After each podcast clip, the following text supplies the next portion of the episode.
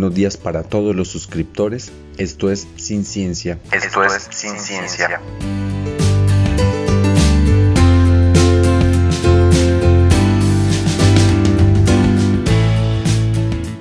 Y hoy le toca el turno a una planta que tiene más de 5.000 años de tradición. Estamos hablando del té y de su alcaloide, la teofilina.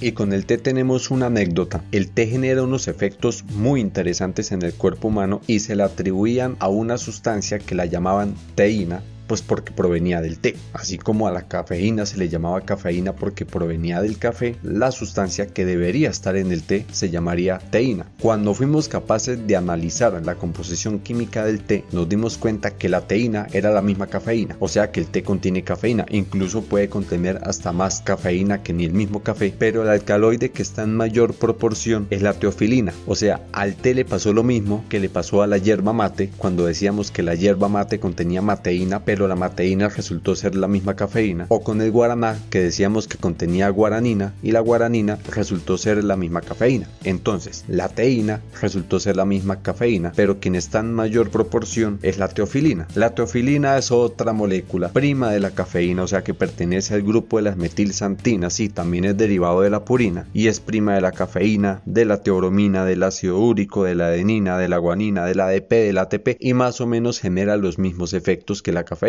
pues porque son primas. La historia del té se remonta a 3000 años antes de Cristo. Súmele los 2000 después de Cristo, estamos hablando que la tradición del té tiene una antigüedad de 5000 años. El té es llamado hoja de los dioses porque del árbol del té lo que usamos son las hojas. Y aquí tenemos tres historias, pero la más antigua es la china de 5000 años.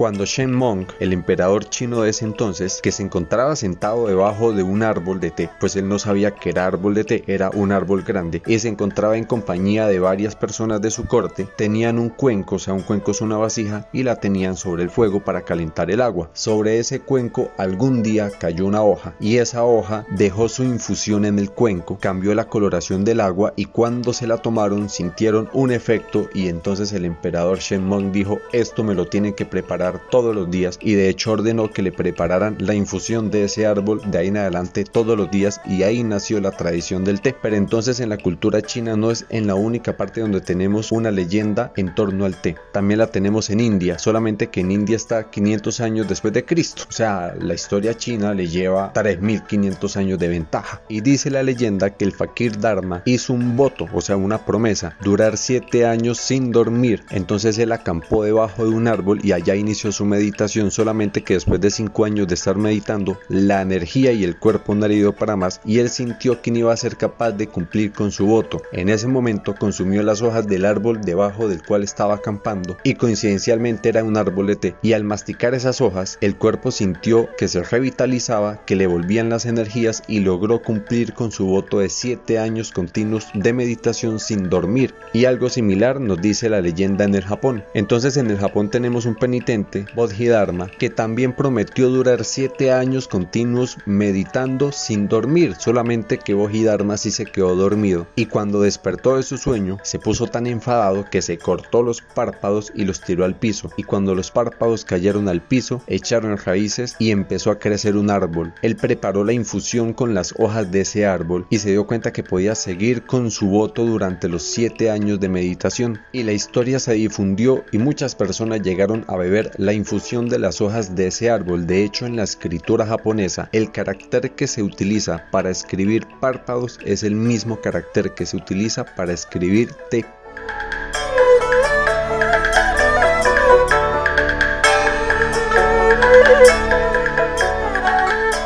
Y el cultivo del árbol del té tiene tanto de versátil como de delicado. Y de hecho que este árbol en forma silvestre puede medir entre 10 y 15 metros. Pero para hacer un cultivo de plantas de té con unos árboles de 10 y 15 metros, pues eso está como complicado correctar las hojas. Entonces su domestificación implicó obligar a la planta a que no creciera más de un metro y medio, que es más o menos la estatura de un ser humano. O sea, el proceso de domestificación de esta planta tardó mucho tiempo hasta lograr reducir su tamaño de la forma silvestre de 15 metros a la forma doméstica de metro y medio. Al árbol del té se le deja quieto los primeros tres años, no se le quita ni una hojita, pero después de los tres años sí se le empiezan a quitar hojas para empezar a preparar las infusiones. La vida útil de un árbol de estos puede llegar a los 40 años. ¿En qué radica la versatilidad del árbol del té? Que se adapta muy fácilmente a los climas, entonces podemos encontrar árboles de té en clima húmedo, en clima cálido, en diferentes altitudes sobre el nivel del mar. Puede sembrarse en laderas inclinadas, en valles, en zonas con mucha precipitación, con mucha humedad, con poca precipitación de lluvias, o sea, es muy versátil en cuanto al lugar donde usted lo va a cultivar. Y en todas las partes la variedad es la misma, es la Camellia sinensis, es la misma planta de la cual se extraen todas las hojas de té del mundo. Pero entonces, ¿por qué tenemos tantas variedades de té? Porque esta planta es muy sensible a cualquier cambio en el entorno e incluso usted puede llegar a tener dos hojas del mismo árbol que generan infusiones con sabores diferentes. como le quedó el ojo? Lo normal es que usted prepara una infusión con varias hojas del mismo árbol y saben igual porque son del mismo árbol, pero no, con el té no. Usted puede tener dos hojas y generan dos sabores, dos fragancias y dos efectos diferentes siendo de la misma planta. Porque cuando usted le cambia las condiciones del entorno a este árbol cambia la composición química de las hojas porque no se nos olvide que los alcaloides que produce la planta son para sobrevivir en su entorno. Entonces, si usted le cambia algo del entorno, la planta se adapta para sobrevivir a las condiciones nuevas de ese nuevo entorno y ahí cambian todos sus metabolitos secundarios, entre esos los alcaloides. Por eso el efecto puede cambiar si usted le cambia las condiciones del entorno. ¿Cuáles condiciones? La humedad, la intensidad de sol, la presencia de sombra, otras plantas vecinas, la pendiente del suelo, los nutrientes del suelo, la altitud sobre el nivel del mar, hasta la época del año en la cual se cosecha, porque es que la hoja del árbol del té no se recolecta en cualquier momento del año. Dependiendo de la estación, si usted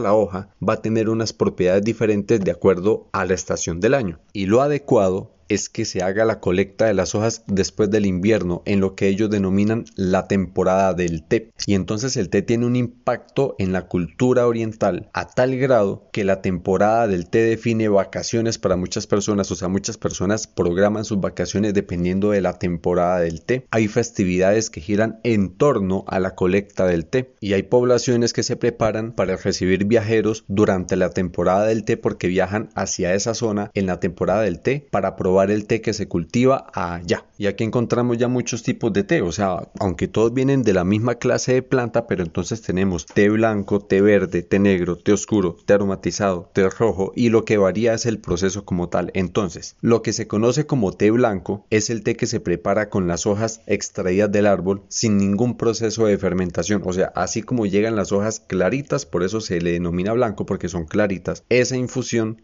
sin fermentación de las hojas es lo que conocemos como té blanco. Cuando se le hace un proceso de fermentación no tan fuerte, entonces obtenemos té verde porque la hoja ya adquiere una coloración más fuerte, más verde por el proceso de oxidación. La fermentación consiste en tomar las hojas y almacenarlas para que madure la textura y la composición química de la hoja. Entonces cuando madure y adquiere esa coloración un poquito más oscura, más verde, entonces se le denomina té verde. El té negro es un té totalmente fermentado, ya la hoja está totalmente oscura, pues negra, por eso se llama té negro. El té oscuro es un té que después de haber sido fermentado sufre otro proceso especial de fermentación.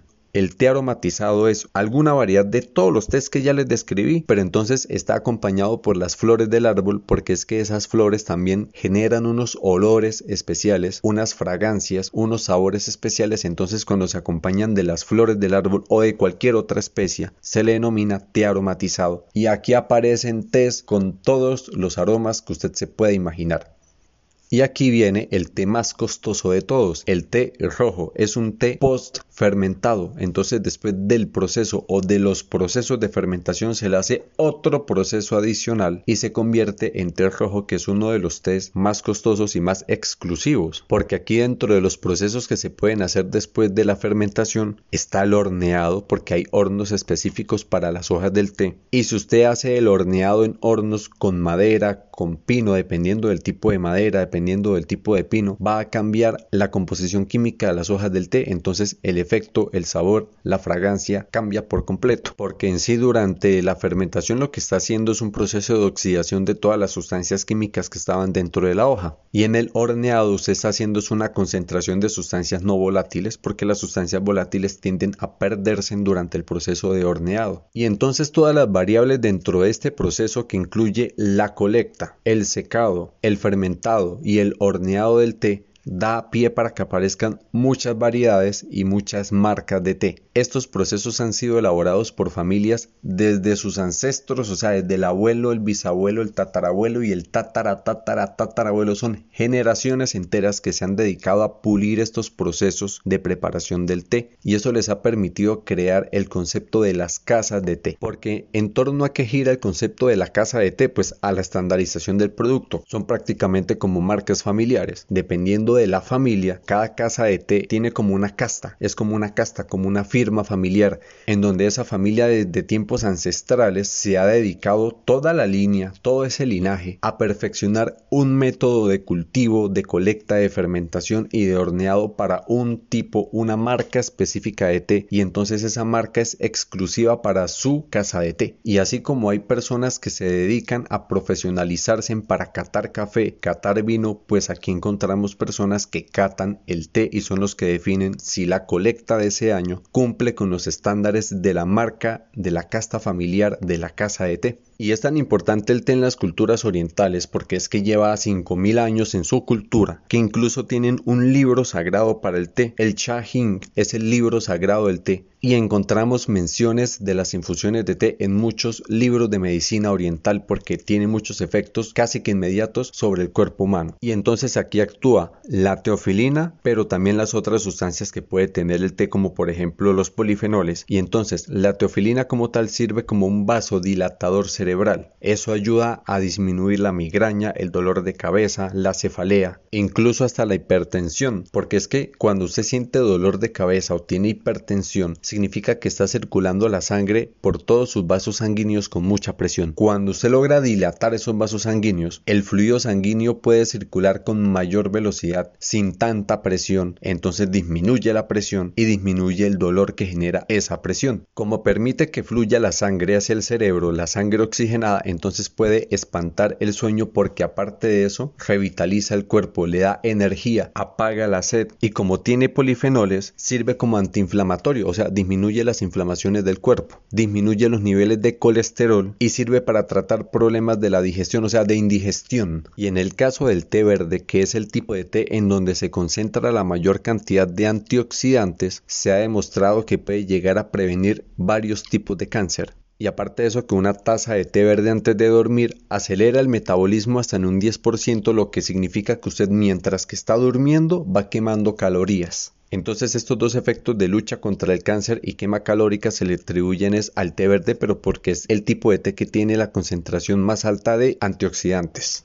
Y a la teofilina se le atribuía otro efecto broncodilatador, o sea que era muy común hasta hace ya varias décadas que a los enfermos de asma y de EPOC, EPOC es la enfermedad pulmonar obstructiva crónica, entonces quienes sufrían de asma o de POC muy posiblemente fueron formulados con medicamentos que contenían teofilina y se podía suministrar en sprays, en jarabes o en pastillas comprimidas, porque como se creía que era broncodilatador, o sea que dilataba los bronquios del pulmón, por lo tanto el aire fluía más fácil y se eliminaba la sensación de ahogamiento. Pero en la última década el uso de la teofilina fue quedando de forma marginal, o sea, si ahorita le formulan a un enfermo de asma algún compuesto derivado de la teofilina o alguna droga que contiene teofilina es de forma marginal porque ya no hay nada más que formularle, porque se ha demostrado que la teofilina no es quien generaba el efecto broncodilatador. Cuando se hicieron los estudios iniciales para medir la broncodilatación efecto de la teofilina, la teofilina no se administró sola, se administró con otra sustancia que sí era broncodilatadora, que era la aminofilina. Entonces lo que hizo la teofilina fue potencializar el efecto de la aminofilina y por eso dijeron es broncodilatador excelente. Pues ¿cómo les parece que la minofilina es tóxica? O sea, los niveles de toxicidad de esta otra santina que también es de las metidesantinas, la minofilina, el nivel de toxicidad es muy alto, entonces una pequeña cantidad puede generar toxicidad en el cuerpo y esa toxicidad puede inducir a una arritmia cardíaca. Y en sí lo que hacía la teofilina no era dilatar los bronquios, era con el tiempo ir fortaleciendo el músculo del diafragma, entonces si el músculo del diafragma era más fuerte, pues podía respirar con más fuerza y así entrar el aire con mayor presión a los pulmones. Y en últimas, como ya no es broncodilatador y como la minofilina es tóxica y puede estar generando una arritmia cardíaca en el paciente, pues mejor se dejó como droga marginal en caso de que ya no haya nada más que formularle al paciente y pues tocó teofilina. Y es que con todos estos efectos que mencionamos que genera la infusión del té, desde hace 5000 años se tiene el ritual del té y pues básicamente consta de tres pasos. En algunas partes usted puede ir a tomar el té y a sentarse en una silla a ver el paisaje o sentarse a hablar con sus amigos, pero en otras casas de té, en las casas ancestrales, el ritual del té sí se hace completico. Y entonces usted se sienta y lo van orientando. Eso toca coger unas tacitas, unas copitas sumamente chiquiticas y eso no se coge de cualquier manera. Eso es con dos deditos. Y tomarse el té involucra tres pasos. La primera, humedecer sus labios. El segundo sorbo para humedecer los dientes y el tercer sorbo es para humedecer la garganta. O sea, eso pasa derecho para la garganta entendiendo que hay test que se tienen que preparar con mucha rigurosidad porque es que esto es un ritual, influye hasta la temperatura del agua. Por ejemplo, en el té verde usted necesita el agua más o menos a 65 grados centígrados, pero en un té negro necesita el agua hirviendo a 100 grados centígrados. Y pues en esto también influye que el té a veces puede tener más cafeína que ni, ni el mismo café, solamente que para preparar el café usted utiliza una cantidad mayor de polvo de café, mientras que para preparar el té usted utiliza es unas poquiticas hojitas para preparar toda la infusión. Pero ¿de dónde salió todo este ritual? Y es que resulta y pasa que al té se le da una connotación divina, porque es que los monjes budistas se ponían en la tarea de hacer meditación durante muchos días, o sea, los periodos de meditación de los monjes budistas se pueden extender durante varios días y usted necesita tener la mente despierta, concentrada en su meditación y la posición corporal es la misma todo el tiempo. Entonces eso genera fatiga mental y fatiga física, porque eso involucra varios días sin dormir con la posición constante del cuerpo para la meditación y concentrado y con la mente abierta en la meditación y adivine quién les espantaba el sueño, quién les relajaba el cuerpo para poder conservar esa posición todo el tiempo y quién les despejaba la mente, pues el té. Por eso ellos lo consideraban como la planta que le dejaron los dioses para que pudieran hacer su meditación y comunicarse con los dioses, por eso era la hoja de los dioses. Y el té llega a Europa en el siglo XVII y hacía parte de uno de los grandes secretos de la China, así como la seda, pues el té y la porcelana esmaltada eran grandes secretos de la China, y en Europa estaban sumamente intrigados de dónde sale la hoja del té, cómo se prepara la hoja del té, de dónde viene, y cuando llega a Europa, como todas las cosas nuevas, gana enemigos, entonces en Europa el té tenía básicamente tres enemigos, primero que todo el clero, pues porque ellos decían que el té, esa planta, con los efectos que produce, que viene de un país que es no creyente, no cristiano, eso da muy mala espina, eso es demoníaco, eso es satánico, porque viene de un país impuro, entonces el té es impuro, entonces el primer enemigo era el clero. Segundo, el gremio de los cerveceros, porque es que en Europa se consumía más cerveza que ni agua, o sea, tomar agua era peligroso, eso era un mal de estómago fijo, una enfermedad. Entonces todas las comidas acompañaban era con cerveza porque había variedad de cerveza para lo que usted quiera, desde las que no tienen casi alcohol a las que son casi todo alcohol. Es que hay mucha variedad de cervezas de todos los colores, de todos los sabores. Vaya y la variedad de cervezas en Alemania, en Inglaterra, o sea, casi todas las bebidas eran cerveza. Entonces casi todas las comidas se acompañaban con cerveza porque era más seguro consumir cerveza que agua. Entonces que llegue una bebida con todos esos efectos, eso es competencia para los cerveceros, entonces el gremio de los cerveceros se declaró en oposición al consumo de la bebida del té. Y ni hablemos de las farmacias. Los farmacéutas vivían de vender medicamentos para curar enfermedades y muchas veces era tenga la pastilla y venga mañana a ver cómo siguió. Pero con el té tenemos una infusión que empieza a generar efectos de forma casi inmediata y que lograra manejar enfermedades o padecimientos como los dolores de cabeza, inflamaciones, malestar estomacal, etc. Pues eso era una amenaza contra el negocio de los farmacéutas. ¿Y qué hicieron? Ponerle impuestos. Entonces el té se convirtió convirtió en un producto caro por la cantidad de impuestos que tenía y aparte de eso porque China no se lo vendía barato, porque tenía el monopolio comercial. ¿Quién más producía té? Pues China. Entonces, como es el único proveedor, ponía el precio que quería. Malos impuestos en los países europeos, el té era un producto costoso, por lo tanto lo consumían las personas de la alta sociedad. Por eso el consumo del té, la tradición del té en Europa se le asocia a las buenas costumbres porque es de la alta sociedad. Por eso tenemos el dicho de tacita de té porque el concepto de la tacita de té es algo sumamente estilizado, elegante, elaborado con incrustaciones, decorados. Hasta fabricaron tazas de té con bigotera, que era como una especie de domo, o sea, como prácticamente el techo de la gradería de un estadio, para que las personas con bigote no se mojaran el bigote cuando tomaban el té. Y pues estas personas de la alta sociedad, sumamente intrigados por el origen del té, empezaron a pensar una estrategia para poder adquirir el té sin necesidad de comparárselo a China y a finales del siglo XIX eso fue lo que ayudó a desatar los episodios que conocimos como las guerras del opio. Y entonces en qué consistieron las guerras del opio? Eso fue una avionada, o sea, hay mentes dañadas, malvadas, perversas y las que se cranearon esto. Imagínense que los ingleses empezaron a introducir opio de contrabando a China y el opio era muy comercial, no era una sustancia prohibida en ese momento, pero por la adicción que generaba volvía a la población drogadicta. Entonces, si usted como comerciante inglés quería comprar té en China, llegaba con moneda extranjera a China, o sea, con la moneda de Inglaterra, pero llegaba a China era moneda extranjera. Entonces los chinos le vendían a usted el té más costoso y con muchos más impuestos porque era con moneda extranjera. O sea, ellos ya sabían que si iba a para otro lado el té, entonces toca venderlo caro, sobre costos. ¿Qué hicieron los ingleses? Introdujeron opio de contrabando para vendérselo a la población china y así obtener moneda china. Después iban al vendedor de té con la moneda china y compraban el té con moneda china, entonces se lo vendían a precio local, o sea, más barato, y se llevaban el té más barato. Cuando los gobernantes chinos se dieron cuenta de esta avionada comercial, empezaron los problemas en los puertos. Y por último, la declaratoria de guerra. De hecho, fueron dos guerras del opio. En la primera fue solamente el imperio inglés contra el imperio chino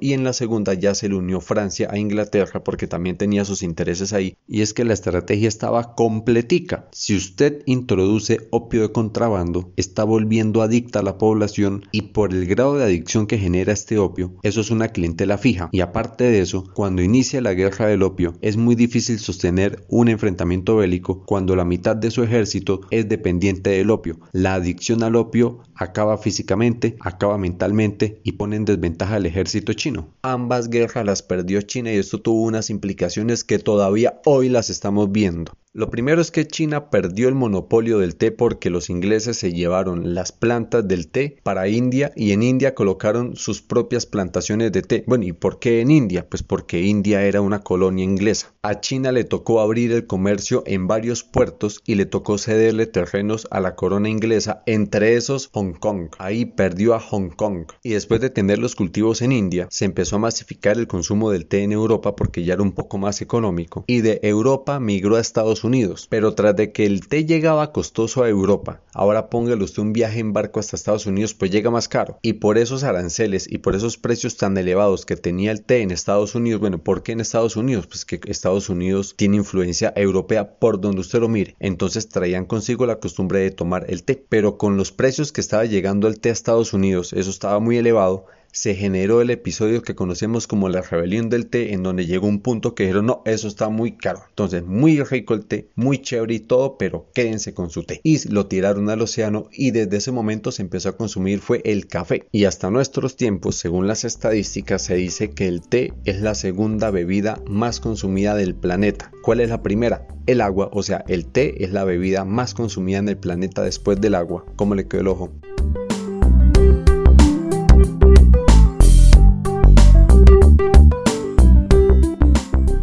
Entonces, con todos los detalles del origen del té, desde la leyenda china hace 5000 años, la leyenda en India, la leyenda en el Japón, con todas las variables que pueden afectar el cultivo del árbol del té, como la humedad, la intensidad del sol, la altitud, la época del año en la que se cosechan las hojas, con la temporada del té, con todas las variedades de té que podemos encontrar como el té blanco, el té verde, el té negro, el té oscuro, el té rojo, el té aromatizado, con todo el proceso de secado, fermentación, post-fermentación, proceso el cual ha sido construido de generación en generación por las casas familiares que tienen las casas de té y el concepto de casa de té que viene de tiempos ancestrales, tanto que el té tiene su propio libro sagrado y que aparecen relatos de las infusiones de té dentro de la medicina tradicional oriental, por todos los efectos que genera en el cuerpo humano, al raíz de la vasodilatación cerebral, cómo apaga la sed, cómo espanta el sueño, cómo revitaliza el cuerpo, cómo por efecto de los polifenoles tiene efecto antiinflamatorio, disminuye el colesterol, sirve para tratar problemas de indigestión, su efecto para prevenir el cáncer, la quema de calorías, todo eso por la cantidad de antioxidantes que están concentrados en el té verde. El ritual del té, su llegada a Europa, con todos los enemigos que despertó, las guerras del opio y su llegada a América, con todos estos detalles terminamos el viaje por el mundo del té.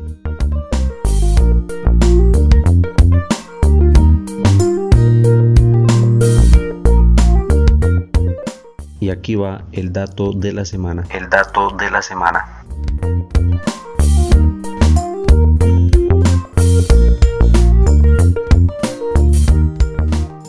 Ustedes han visto las bolsitas de té, esas que vienen en cajita con una piolita para meter dentro de la tacita con agua caliente, pues el invento de esas bolsas de té fue accidental. Un americano, Thomas Sullivan, quería enviarle unas muestras de té a sus clientes, pero pues por elegancia y por presentación no las podía mandar envueltas en una bolsa cualquiera. Mandó a fabricar unas bolsitas cuadradas en seda y la idea era que esas hojitas de té que estaban adentro picadas fueran vaciadas en la taza, o sea, tocaba coger la bolsita, romperla y vaciar su contenido en la tacita con el agua caliente, pero como no llevaba ninguna indicación, los clientes se confundieron y metieron la bolsita de seda con todo y contenido en la taza con agua caliente. Y así se preparó la infusión, o sea, igualmente el té soltó sus sustancias, el agua cambió de color y se preparó igual la infusión y a los clientes les pareció un invento pero maravilloso, las dichosas bolsitas con el té picado adentro y desde ese momento se empezó a usar la bolsita de té como la conocemos hoy.